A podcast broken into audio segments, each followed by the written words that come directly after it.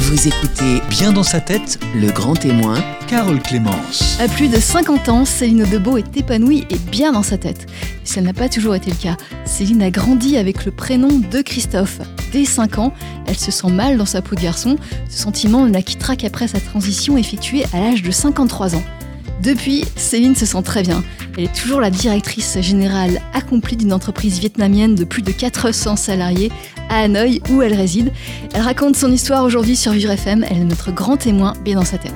Jusqu'à 10h, bien dans sa tête, le grand témoin, Carole Clémence. Céline Audebeau, bonjour. Bonjour. Vous êtes l'auteur euh, du Masculin au Féminin, mon parcours singulier aux éditions Kawa. Euh, vous avez décidé de, de, de l'opération qui allait changer votre sexe à l'âge de 53 ans. Pourquoi avoir attendu aussi longtemps? Disons que c'était à cet âge-là que j'étais prête de le faire, euh, que j'avais mis euh, tous les euh, atouts de mon côté pour que tout se passe pour le mieux, aussi bien au niveau professionnel, familial que l'environnement amical. Mais vous saviez depuis plus longtemps que vous n'étiez pas à votre place dans, dans un corps masculin? Ah, Depuis très très longtemps, c'est une souffrance qui a commencé dès l'âge de 5-6 ans et euh, qui était difficilement exprimable parce qu'à cette époque-là, on n'en parlait pas. Il n'y avait évidemment pas d'Internet. J'imagine qu'à l'âge de 5 ans, on n'imagine pas qu'on puisse euh, changer de sexe. Ah non, pas du tout, pas du tout. Et puis en plus, j'étais convaincue d'être euh, la seule personne sur Terre à avoir euh, ce sentiment ou ce, ce mal-être. Donc euh, j'en parlais pas, j'en parlais pas et j'en ai pas parlé jusqu'à peut-être mes 22 ou 23 ans. Donc c'était très tardif. Alors, je reviens à la genèse, à l'âge de 5 ou 6 ans, vous prenez conscience que euh, quelque chose euh, cloche, en tout cas que vous n'êtes pas à votre, n'êtes pas à l'aise dans, un corps masculin. Et pourtant, à 5 ou 6 ans, il y a peu de différence entre les petites filles et les petits garçons. Oui, sauf que les petites filles portent des robes, les petites filles euh, font des choses beaucoup plus, euh, on va dire, jolies ou, plus douces que les garçons. Et euh, moi, on m'a imposé mon rôle de garçon, donc j'ai joué le rôle, parce, mais je sentais bien que quelque chose n'allait pas. Et c'était quoi un rôle de garçon? Ah bah, le, ça, c'était surtout au niveau, euh, on va dire, vestimentaire et euh, apparence, et d'être, de paraître coquette ou ce genre de choses. Et ça, c'était impossible quand on est un garçon. Oui, effectivement, c'est impossible, puisque euh, la hantise des petits garçons, c'est d'être euh, d'être surnommé une fille ou une fillette, etc. Ah ouais, un, le, une, un garçon manqué ou une fille manquée. Donc, euh, effectivement. Donc, moi, j'ai essayé de cacher ça dès, dès le début euh, par du sport, du sport à l'extrême, pour ne pas avoir à y penser. Et puis, il y avait aussi quelque chose pour, pour ne pas que ça se voit. Donc, j'avais, je me dis, oh, si ça se trouve, on va le, on va le voir que je veux être une fille. Donc, je me, je me cachais euh, et j'ai commencé à mentir euh, dès l'âge de 5-6 ans. C'était terrible. C'est-à-dire mentir, comment ça? Mentir parce que je vivais pas ma vie. Je me rendais compte que, bon, là, là, pas à l'âge de 5-6 ans, c'était trop précoce, mais rapidement, vers l'âge de 10-12 ans, je sentais que ça n'allait plus du tout. Quoi. Il y avait quelque chose qui clochait. Et c'était pas la bonne vie que j'étais en train de vivre, ou en tout cas pas dans le bon corps. Alors, il y a des garçons qui, naturellement, sont des tempéraments plus calmes, plus doux, plus coquets que, que les filles. Il y a des filles, inversement, qui ont des tempéraments agressifs, bagarreurs, etc., négligés dans leur, aspect vestimentaire. Euh, mais c'est ça? C'est plus que ça? Ah, c'était plus que ça, parce que moi, je jouais mon rôle de garçon à, à plein. C'est-à-dire que personne, euh, pendant toute ma vie d'ailleurs, personne n'a jamais imaginé ou soupçonné quoi que ce soit. Donc je, je, jouais un rôle, je jouais mon rôle de garçon à, à temps plein. Et qu'est-ce qui, qu'est-ce qui faisait que vous aviez envie d'être une fille, à part ce qu'on a évoqué tout à l'heure, l'aspect vestimentaire, l'aspect tempérament peut-être? C'est l'aspect tempérament, effectivement, c'est euh, un état d'esprit. Euh, et je, je, côtoyais ces filles et j'avais tellement envie d'être elles. Et euh... Vous aviez des, des images euh, extrêmement positives de, de, de, filles, de camarades filles que vous admiriez, c'est ça? Oui, oui, j'en avais. C'était des exemples et c'était assez, euh, c'était assez difficile à, à, exprimer parce que j'étais pas attirée euh, par la fille. J'avais envie d'être elle. Donc c'était euh, et même par après, quand je, quand je voyais une belle femme ou j'avais, j'aimerais être elle. J'avais pas envie d'elle. Donc c'était vraiment quelque chose, un, un, un, sentiment bien particulier. Effectivement, tout le monde n'a pas cette envie. Euh, euh, on peut admirer la personne du sexe opposé, mais on ne va pas se dire, euh, si on est un homme, qu'on a envie d'être une femme. En tout cas, c'est plutôt rare. Non, je pense que toutes les personnes qui sont dans ma situation, de toutes les personnes transgenres, pour la plupart, on se trouble dès le plus jeune âge. Et ils le cachent pendant très longtemps. Et qu'est-ce qui, à votre avis, l'explique? Est-ce que c'est c'est vraiment quelque chose d'inné ou c'est quelque chose euh, qui, s'est construit petit à petit euh, dans les plus tendres années? En ce qui me concerne, vu ça s'est construit au fur et à mesure, les choses ont évolué. J'ai senti, j'avais ce besoin en secret, en cachette, de pouvoir m'habiller en femme. C'était ma, ma soupape de sécurité. Ça me permettait de d'avoir quelques instants, euh, on va dire, euh, où j'étais moi-même. C'était ça le, les moments que je cherchais le plus, mais c'était toujours en cachette. Toujours en cachette. Et alors, dans votre livre, vous expliquez qu'à l'âge de 13 ans, euh, vous choisissez votre prénom, votre prénom féminin. Donc, Christophe était votre nom à l'époque, et vous voulez, enfin, vous décidez d'avoir un prénom Céline. Et en fait, j'étais, j'étais tombé sous le charme de la, de la chanson de Hugo Frey, euh, Céline. Et à cet âge-là, je me dis, si jamais, si un jour, je pouvais être une femme, j'aimerais être, j'aimerais qu'on m'appelle Céline. Mais à aucun moment, à cette époque-là, et même pendant très longtemps, euh, je pensais que ce serait possible un jour. Oui, et c'est, finalement, c'est arrivé. Vous êtes aujourd'hui Céline.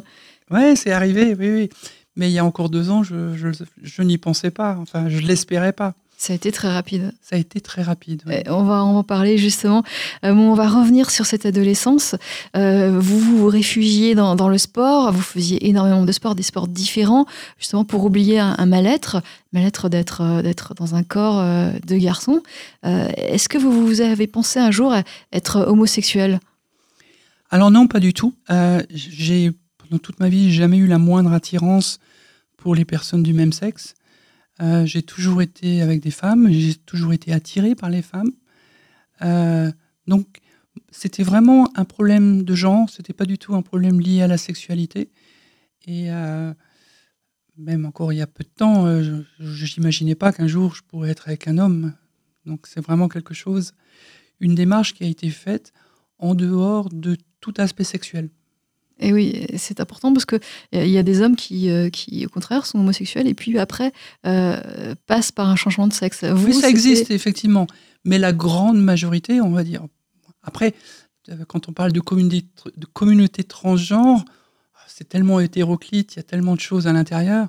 Mais il se dégage quand même un, nombre, un nombre de personnes transgenres qui souhaitent juste vivre en accord avec leur genre et qui n'ont aucun lien avec la sexualité et qui le plus souvent restent euh, attachés euh, aux femmes dans le cas euh, d'un d'une transition homme vers femme. Alors, vous, à l'adolescence, je, l'explique, vous faites beaucoup de sport. vous, vous n'en parlez pas, vous ne parlez pas de cette difficulté à, vivre en tant que garçon. Et, et puis, vous êtes hospitalisé à l'âge adulte très jeune. Vous avez je sais plus, une vingtaine d'années, et, on découvre par hasard que euh, sur le chromosome 23, vous avez 2X euh, au lieu du XY, ce qui vous marque, en tout cas euh, génétiquement au niveau des, chromosomes, comme, comme une femme. C'est ça. C'était la grande surprise parce qu'on me diagnostiquait une maladie rhumatismale, et le médecin me dit en rigolant Ah, c'est marrant, vous êtes génétiquement une femme. Et alors pour moi, évidemment, c'était une révélation. C'était comme si maintenant je comprends, je sais pourquoi. Alors, bah, je suis retombé vite par terre parce que ça n'a rien changé. Ça a expliqué, mais euh, voilà, ça ne, ça ne changeait absolument rien à ma, ma situation. Et, pour, euh, pour bien décrire les choses, vous êtes d'aspect, euh, vous êtes grand, je ne sais pas combien vous mesurez. Oui, presque 1m80. Ouais. 1m80 et, euh, vous êtes bien bâtif, c'est-à-dire que à l'époque, vous aviez, vous étiez bien musclé, vous faisiez beaucoup de sport. Ah on ne pouvait pas s'imaginer que vous ayez envie d'être une femme, ou que vous pensiez être, ne pas être à l'aise dans un corps masculin. Mais parce qu'il fallait que je me cache. Mon corps masculin, il m'a jamais plu. Euh, ne m'habiller en, homme, ça ne m'a jamais intéressé non plus. Euh, mais c'était juste une façade. Voilà, je me cachais euh, dans ce corps musclé à l'époque et, et bien, oui, bien bâti. Et, vous, aviez, vous aviez du succès auprès des filles Ah oui, ah oui, oui Tout allait bien? Ah, j'allais, ça, tout allait très bien. J'avais une vie sexuelle des plus normales. Sauf que, voilà, avec mon chromosome XX, ça pouvait poser des problèmes par après. Est-ce que vous avez cherché justement plus tard euh, ce chromosome XX Est-ce que ça, expliquait réellement les choses? Est-ce que d'autres personnes transgenres ont, cette différence? Alors j'en sais rien. En fait, j'ai jamais cherché en détail parce que ça ne changeait rien pour moi. Euh, et j'ai même pas euh, refait un cariotype par après pour en avoir la confirmation. Euh, parce que ça changeait strictement rien, que je sois XX ou pas, le mal-être était là. Et c'est pas le fait de le savoir qui allait changer les choses. depuis votre l'âge de 5-6 ans, vous aviez ce, mal-être.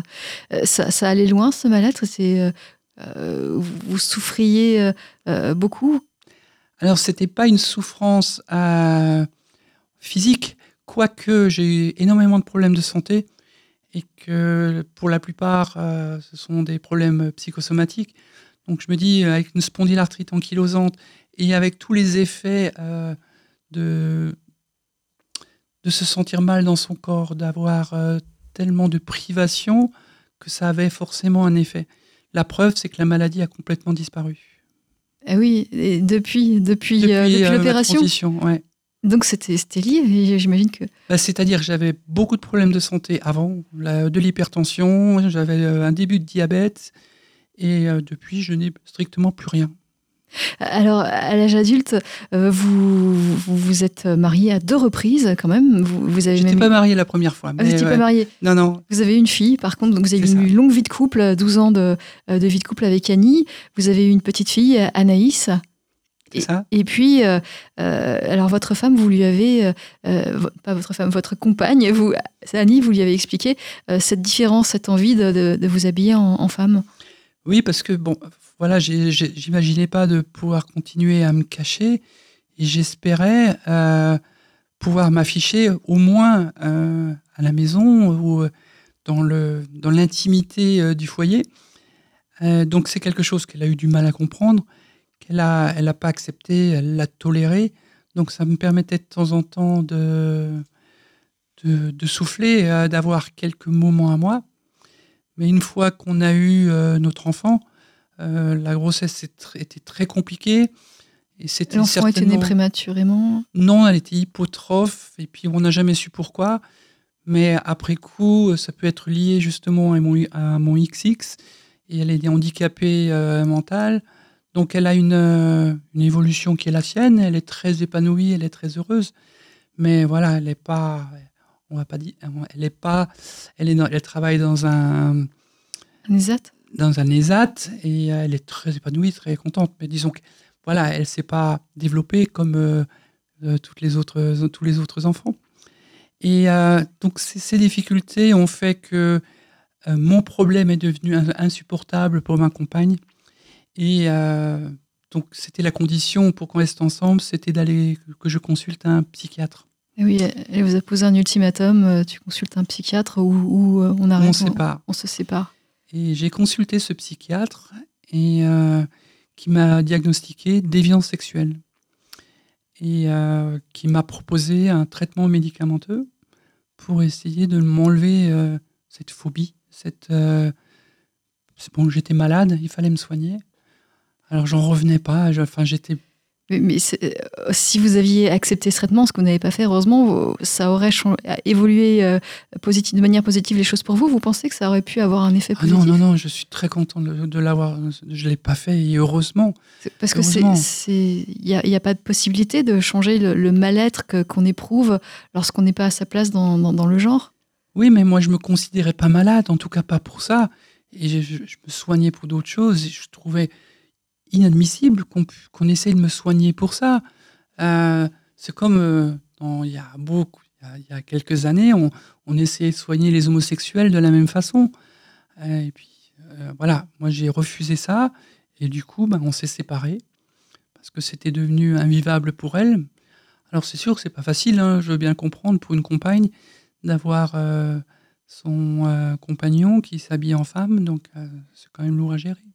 Parce que vous, aviez le besoin euh, tous les soirs de rentrer du travail de... Alors c'était pas tous les soirs avec euh, Annie parce que c'était compliqué, mais c'était euh, dès que je le pouvais. mais bon, c'était c'était toujours tendu quand je le faisais, quoi. C'était pas c'était pas simple. J'imagine. Et donc c'était uniquement les, vêtements. Il n'y avait pas besoin de. C'était uniquement les vêtements. C'est ce qui permettait de de, souffler, enfin d'être moi-même pendant quelques instants. Et vous restiez chez vous, vous n'alliez pas, euh, euh, vous ne sortiez pas avec des vêtements euh, d'un autre genre? Ah non, non, non, jamais. Je, je suis toujours resté à l'intérieur. je me suis jamais montré à qui que ce soit. Et je, n'avais pas l'intention. Et puis personne n'a jamais rien imaginé non plus.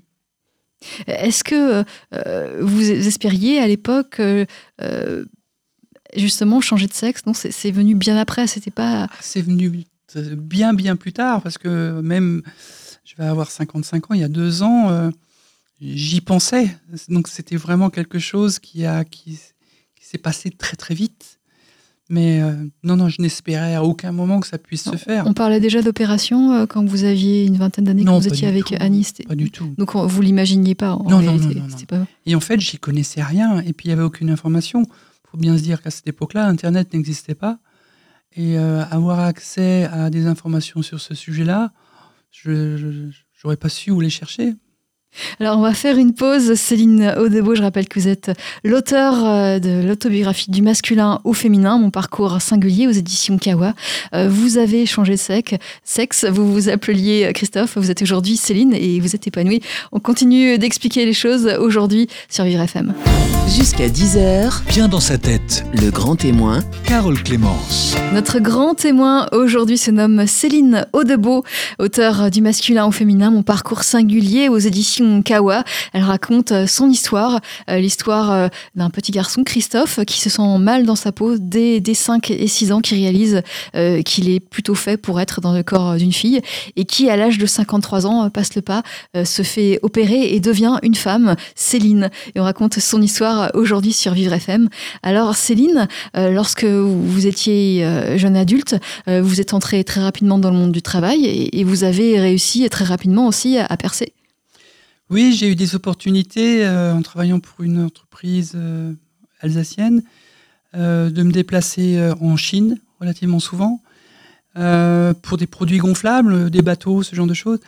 Et comme j'avais un côté artistique, je faisais des expositions de peinture, on m'a donné la charge de la recherche et développement et de créer tous les produits. Donc je passais de plus en plus de temps en Chine, dans les usines, jusqu'au jour où on a été racheté par des Américains qui, eux, m'ont nommé euh, PDG de l'usine. Donc voilà, c'était une opportunité, une première expatriation à Shanghai. Et euh, j'y suis resté euh, six ans à diriger cette usine. Six ans. Euh, et puis vous avez évolué. Euh, on va pas faire le détail de votre parcours professionnel. Il y a eu des hauts et des bas. Euh, vous avez monté une entreprise ou même deux, je ne sais plus, deux, je crois. Et puis vous avez changé d'entreprise. vous êtes retrouvé en Asie. Vous avez habité en Chine et puis au Vietnam où vous êtes toujours. Vous habitez à Hanoï actuellement et vous êtes directrice générale d'une entreprise vietnamienne. C'est ça. Je, je, travaille à Hanoï depuis sept ans où j'ai 420, 420 collaborateurs avec moi. Et euh, j'adore ce travail, j'adore cette vie à Hanoï. Je suis pleinement épanoui et euh, je suis vraiment ravi. Je vais, j'ai aucune intention de changer de travail ou de revenir en France. Oui, et ça, c'est, euh, il y a une énorme acceptation de, euh, de votre changement de, genre. Les gens l'ont accepté. Vous l'avez, les gens l'ont su, et puis euh, ils ont été, ils vous ont accueilli les bras ouverts quand vous êtes revenu en tant que Céline. Oui, c'était vraiment impressionnant. Bon, les Vietnamiens sont des gens très ouverts. Ils ont la culture du sourire. Ils sont très tolérants, effectivement. Et euh, quand je suis revenu au travail, ils m'ont accueilli avec une fête euh, phénoménale. Alors moi, c'était le moment que je redoutais le plus. Et c'est devenu un des plus beaux moments euh, que je retiendrai. Et c'est vrai que les Vietnamiens en général, puisque par après ça a été médiatisé, me croisent dans la rue, veulent faire une photo avec moi. Ils vous reconnaissent? Ils me reconnaissent, oui, oui, oui. Et voilà, ils veulent prendre une photo avec moi ou juste me serrer la main. c'est vraiment très très amical, très chaud comme, euh, comme comportement. Et Céline Nodebo, donc vous avez eu des réactions euh, uniquement positives là-bas au Vietnam. C'est pas un pays un, petit peu machiste, le Vietnam, par rapport à la France? Ah, C'est très machiste. L'homme a vraiment tous les droits. et une fois marié, la femme reste au foyer. Donc c'est vraiment machiste, effectivement.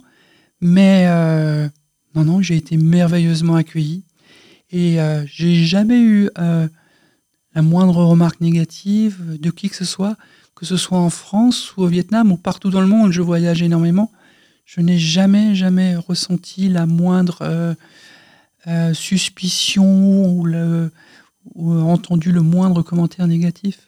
Euh, vous, vous racontez euh, des, euh, des réunions, des, des, salons où vous vous présentez, vous rencontrez d'anciens clients qui vous ont connu mais sous l'ancien sexe et, et, les gens ne réalisent pas qui vous êtes. Vous, vous présentez et puis les gens parfois vous regardent avec des gros yeux ou la, la, bouche ouverte et, et puis il n'y a, a, pas de négatif, on est surpris et, on accepte, c'est comme ça et il n'y a rien de négatif, c'est tout est positif. Non, il n'y a absolument rien de négatif. Et j'ai toujours été accueilli euh, très très bien. Par contre, j'ai découvert une chose, c'est la position de la femme. Euh, lorsque j'étais à un salon avec mon collègue américain, euh, on allé rencontrer des fournisseurs. C'était des fournisseurs pour mon usine, mais il parlait que à mon collègue. J'étais considéré certainement comme son assistante ou quelque chose comme ça. Et ça m'a mis en colère. Je l'ai laissé causer et je lui ai dit voilà, le business est fini entre nous. Hein, c'est moi qui achète. C'est pas Mike. Alors tu m'as ignoré eh ben moi je vais t'ignorer de la même façon. Alors là, il était, euh, il a, pendant deux ans, il a essayé de récupérer euh, son erreur pour euh, retrouver son business. Quoi.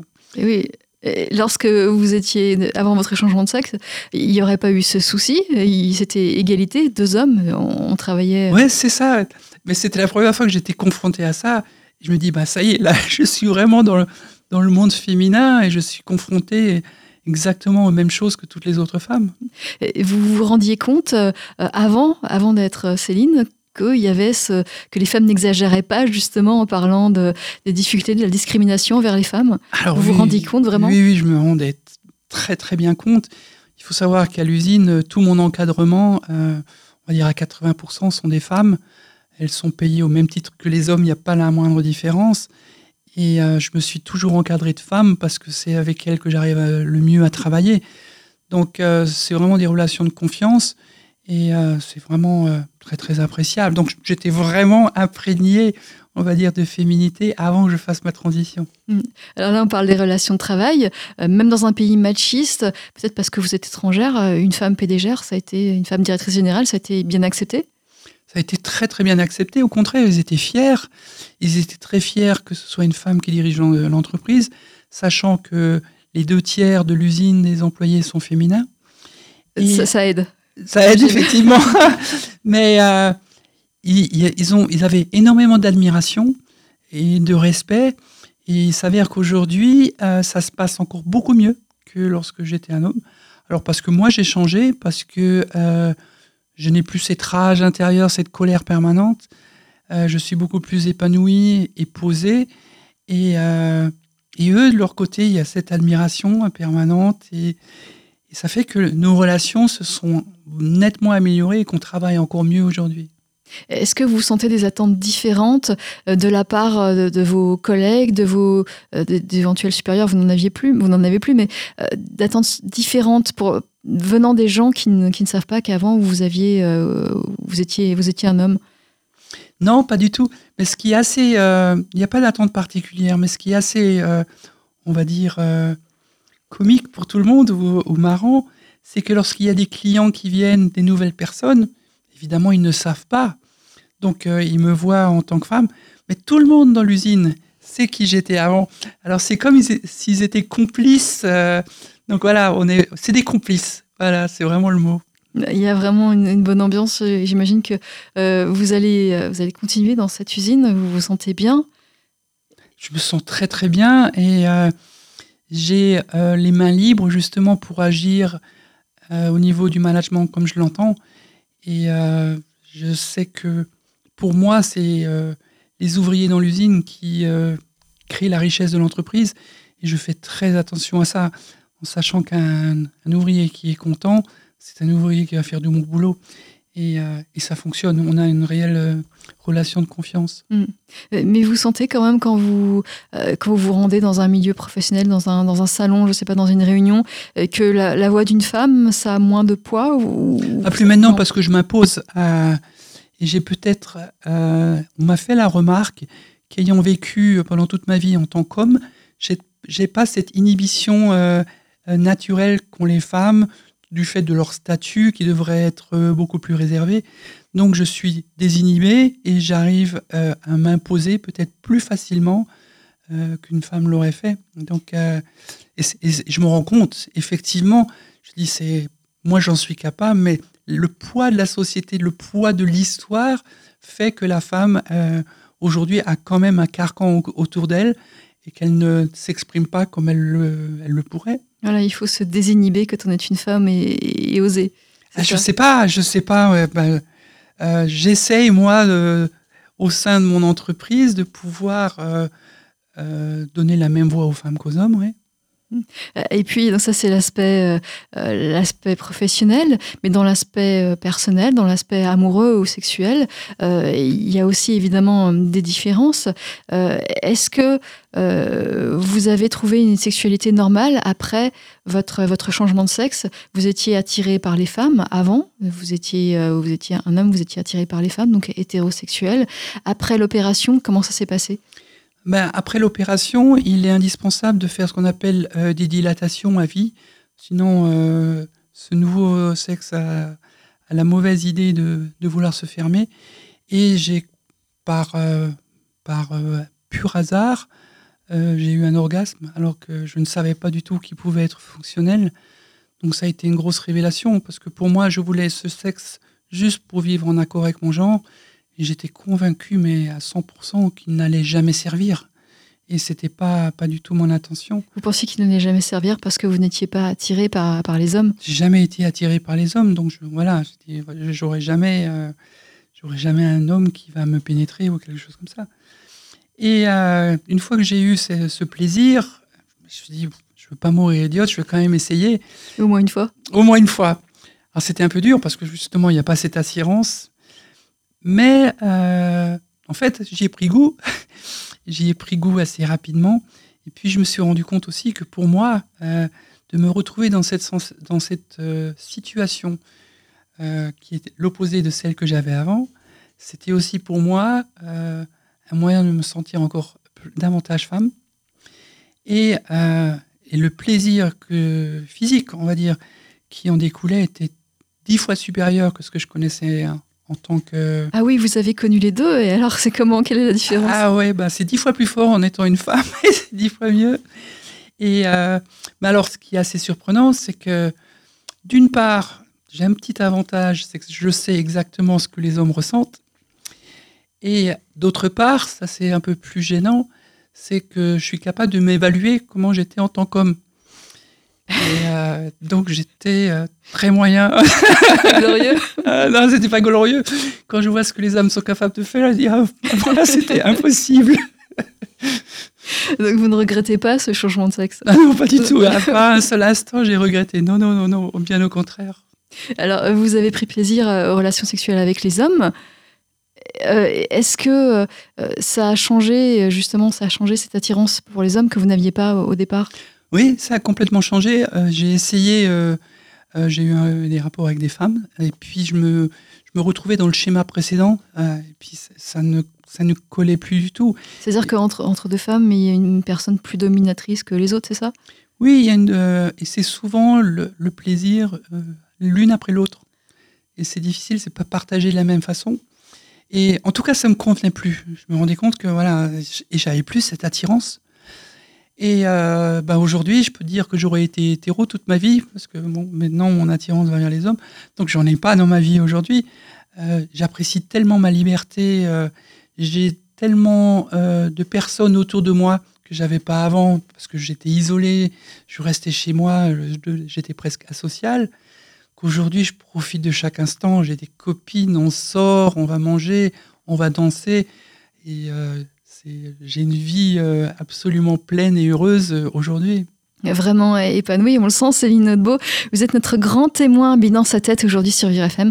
Vous publiez Du masculin au féminin, mon parcours singulier aux éditions Kawa. Vous restez avec nous parce qu'on continue à évoquer votre parcours ici sur Vire FM. Jusqu'à 10h, bien dans sa tête, le grand témoin, Carole Clémence. Nous sommes avec Céline Audebeau, euh, Céline Audebeau, euh, qui est l'auteur du masculin au féminin, mon parcours singulier aux éditions Kawa. Elle est notre grand témoin dans sa tête aujourd'hui sur Vire FM. Céline qui nous raconte son parcours, elle qui est née euh, Christophe il y a, il y a 50, 53 3 ans à peu près, c'est ça? 55. 55. et puis, euh, qui a changé de sexe il y a deux ans environ, euh, qui est devenue Céline. Céline qui nous raconte son parcours. alors, vous nous expliquez que vous avez connu la sexualité en tant qu'homme et puis en tant que femme et que vous avez pu comparer les deux et que être une femme, c'est finalement, c'est mieux.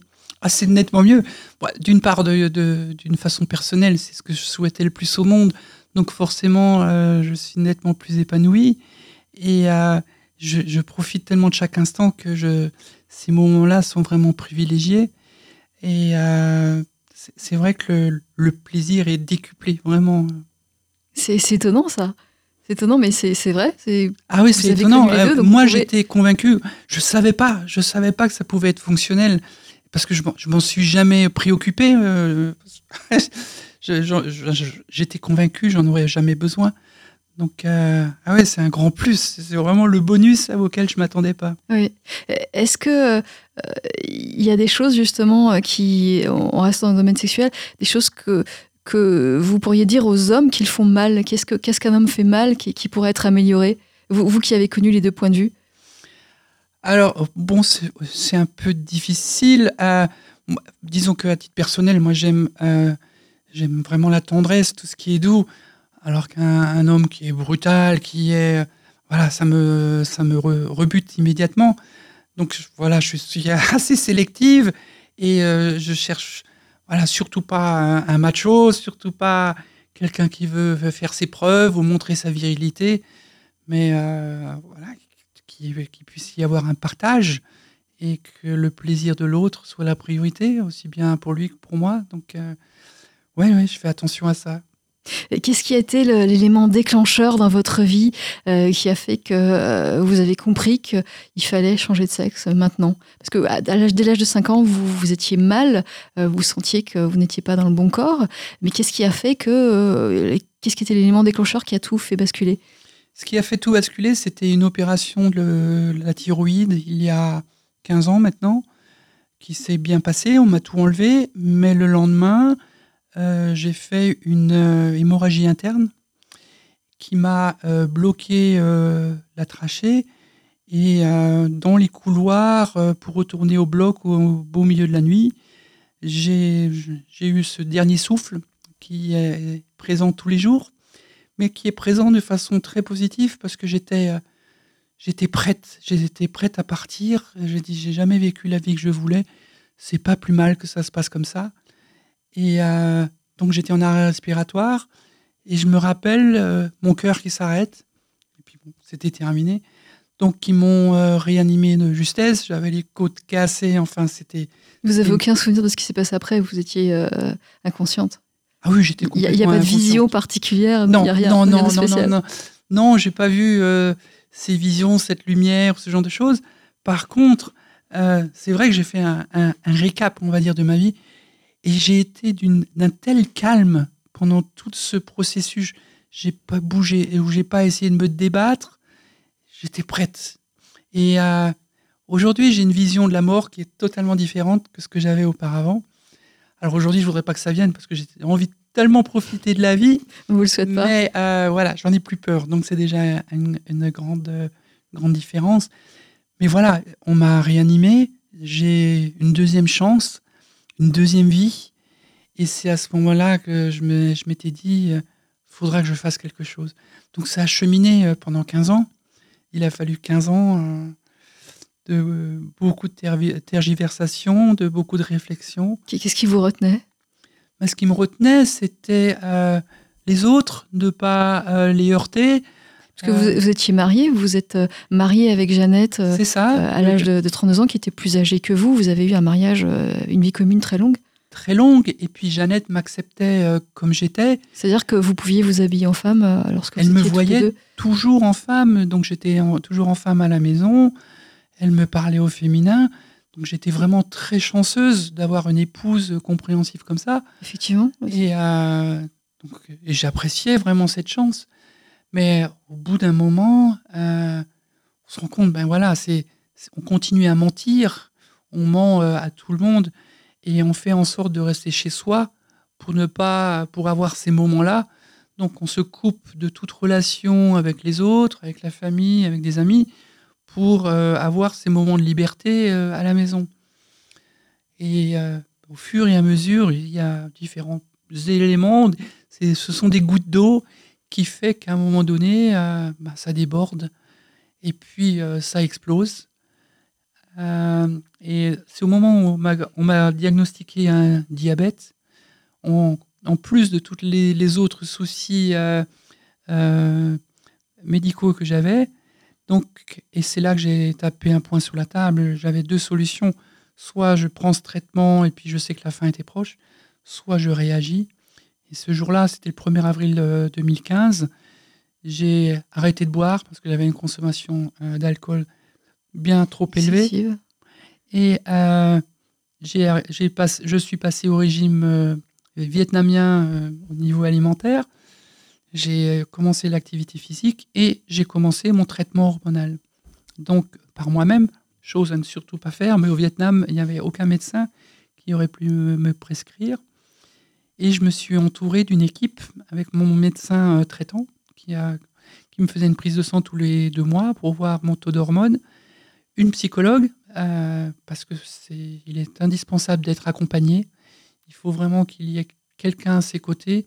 Et c'est, pour moi, c'était très important de pouvoir mettre des mots sur euh, des, sensations, des, euh, mal-être. Et ça a beaucoup aidé les choses. Et ça m'a beaucoup permis de prendre confiance en moi. Mon, mon pire ennemi, c'était le regard des autres. Je me disais, mais comment je pourrais faire un jour pour assumer le regard des autres? Et enfin, j'ai fait un travail pendant très longtemps avec une orthophoniste, parce que je me disais que si voilà, je veux changer euh, physiquement, j'imaginais pas de continuer à pouvoir parler avec ma voix de camionneur. Oui. Donc euh, voilà, c'est j'avais construit mon équipe et ensuite euh, j'ai planifié mes opérations. C'est au moment où les opérations ont été planifiées que mon épouse m'a quitté euh, bien qu'on avait prévu tout le chemin ensemble, mais c'était. Elle était contre ce changement, cette opération. C'était c'était trop pour elle. Alors autant elle, se, elle disait l'accepter, mais elle me dit oui, vivre en femme avec toi en tant que femme au Vietnam, je, peux le concevoir, mais pas en France, pas dans ma famille, pas dans mon environnement, je pourrais pas. Et donc moi j'étais convaincue de continuer à vivre avec elle, donc c'était vraiment une une fin d'histoire que j'imaginais pas du tout. Mais euh, et donc je me suis fait opérer, euh, j'ai planifié mes opérations. Et ce qui, euh, ce qui est terrible, c'est que j'ai pu faire comme je voulais, juste parce que j'en avais les moyens financiers. Alors qu'en France, les gens galèrent vraiment. Vous avez choisi de le faire à l'étranger justement parce qu'en France c'est compliqué et ça. ça... Je l'aurais jamais fait en France. Je l'aurais jamais fait du, du, fait du poids des psychiatres. Euh, jamais j'aurais imaginé euh, entamer une transition ici. Il y a tellement de monde, tellement de personnes comme moi qui, euh, qui sont dans une difficulté extrême. Et voilà, moi, mon but, c'est d'essayer de donner un message positif, d'essayer de les soutenir autant que je peux sur les réseaux sociaux et surtout de montrer une image positive et essayer par des petites pierres de faire changer la visibilité des personnes transgenres dans notre société. oui. Euh, alors, ce, changement, il a été validé euh, sur l'état civil. Vous avez changé de nom. Vous avez changé. Vous avez eu deux passeports. À un moment donné, un passeport masculin, un passeport féminin. Et aujourd'hui, j'imagine que vous n'avez plus que le passeport féminin. Non, j'ai toujours les deux. Ah. Les deux sont valides. Il ne doit pas y avoir beaucoup de personnes au monde qui ont deux passeports valides dans deux genres différents avec deux prénoms. Mais euh, euh, par exemple, j'ai une propriété en Thaïlande. La Thaïlande, qui est soi-disant ouverte sur les personnes transgenres, n'accepte pas le changement de genre. Donc, il est impossible, par exemple, de changer mon acte de propriété de Christophe vers Céline. Vous êtes obligé de conserver ce passeport. Voilà. Donc, euh, mais, mais votre apparence, elle, s'est modifiée ah, L'apparence, elle s'est modifiée, mais le passeport a, la bonne photo. Mais ah, avec, avec le M et encore avec Christophe. Quoi. Donc, je l'avais fait juste après pour pouvoir voyager, au moins avec la photo. Donc maintenant, ça doit quand même être compliqué. C'est compliqué. Oui. Et maintenant, mon passeport a le ce F que j'attendais tellement, et euh, avec mon prénom euh, féminin. Oui. Euh, alors, ce, changement de sexe, on a, compris que vous ne le regrettiez pas, absolument pas. Est-ce qu'il y a eu des surprises, des surprises négatives? Pas de ma part et pas de mon environnement non plus, mais rien, strictement rien. Mes parents, qui ne connaissaient rien de mon, de mon problème, ils l'ont su deux mois avant mon opération. Donc, c'était un, c'est une surprise parce que vous, vous n'aviez jamais rien laissé paraître auparavant? Rien, rien. Et personne n'a jamais, euh, n'a jamais euh, supposé quoi que ce soit.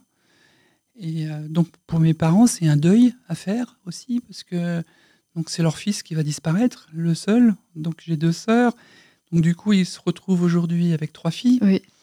Mais oui, c'est un deuil à faire. Donc alors c'est difficile pour moi, mais c'est difficile pour eux. Euh, c'était difficile pour mes sœurs. Euh. Et puis votre fille Anaïs, euh, elle, elle l'a très bien accepté. Elle, elle l'a très bien accepté. D'abord, avant qu'elle me voie, elle me dit pas de problème. Et lorsqu'elle m'a vu, qu'elle a ouvert la porte, elle me dit Oh papa, comme t'es belle Alors c'était c'était le flot de larmes immédiat. J'imagine. C'était vraiment euh, très émouvant. Elle a très bien accepté, elle, le vit très bien. Et aujourd'hui, les, relations que j'ai avec ma fille, que j'ai avec mes parents, que j'ai avec mes sœurs, sont très proches. Euh, plus qu'auparavant. Ah oui, plus. Mais, ben, mes parents, je les voyais deux fois par an. Aujourd'hui, si je réponds pas à un mail, euh, elle m'appelle parce qu'il y a quelque chose qui, qui, se passe. Donc on est en contact tous les jours, tous les jours. Donc oui, c'est complètement différent. Est-ce que euh, vous aviez une certaine vision du sexe féminin lorsque vous étiez petite, lorsque, petit, vous, lorsque vous aviez 5-6 ans, euh, et vous ne connaissiez pas encore ce, sexe euh, Qu'est-ce qui a changé? Est-ce que cette vision a changé maintenant que vous êtes une femme à part entière? Non, parce qu'à cet âge-là, j'ai jamais imaginé que ça puisse se faire. Je savais même pas que ça existait.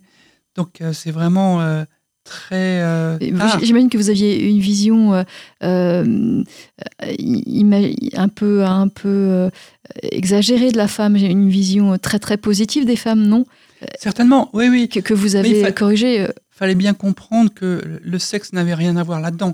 Moi, c'était de vivre en tant que femme qui m'intéressait. Mais par contre, je m'estimais tout à fait incapable d'apparaître en tant que femme à l'extérieur, au grand jour, avec mon sexe masculin. Il y en a qui le font, euh, je les respecte, et je trouve qu'elles ont beaucoup de courage. Moi, je ne pourrais pas. Et euh, c'est pour ça que moi, je suis rentré à la clinique en tant qu'homme, et cinq jours après, j'en suis sorti en tant que femme. Donc, euh, il a fallu s'adapter à la vitesse grand V et faire oui, des leçons express pour, pour s'habituer à cette nouvelle vie. Mais elle n'était pas liée au sexe en elle-même. C'était, il me fallait ce sexe pour vivre en accord avec mon genre. Et oui, et aujourd'hui, vous êtes en accord avec votre genre ah, Parfaitement en accord, oui. Totalement. Vous êtes bien dans votre tête Ah oui, très très bien. Céline, je vous remercie pour votre témoignage. Je rappelle que vous êtes l'auteur du masculin au féminin, mon parcours singulier aux éditions Kawa, qui est votre autobiographie.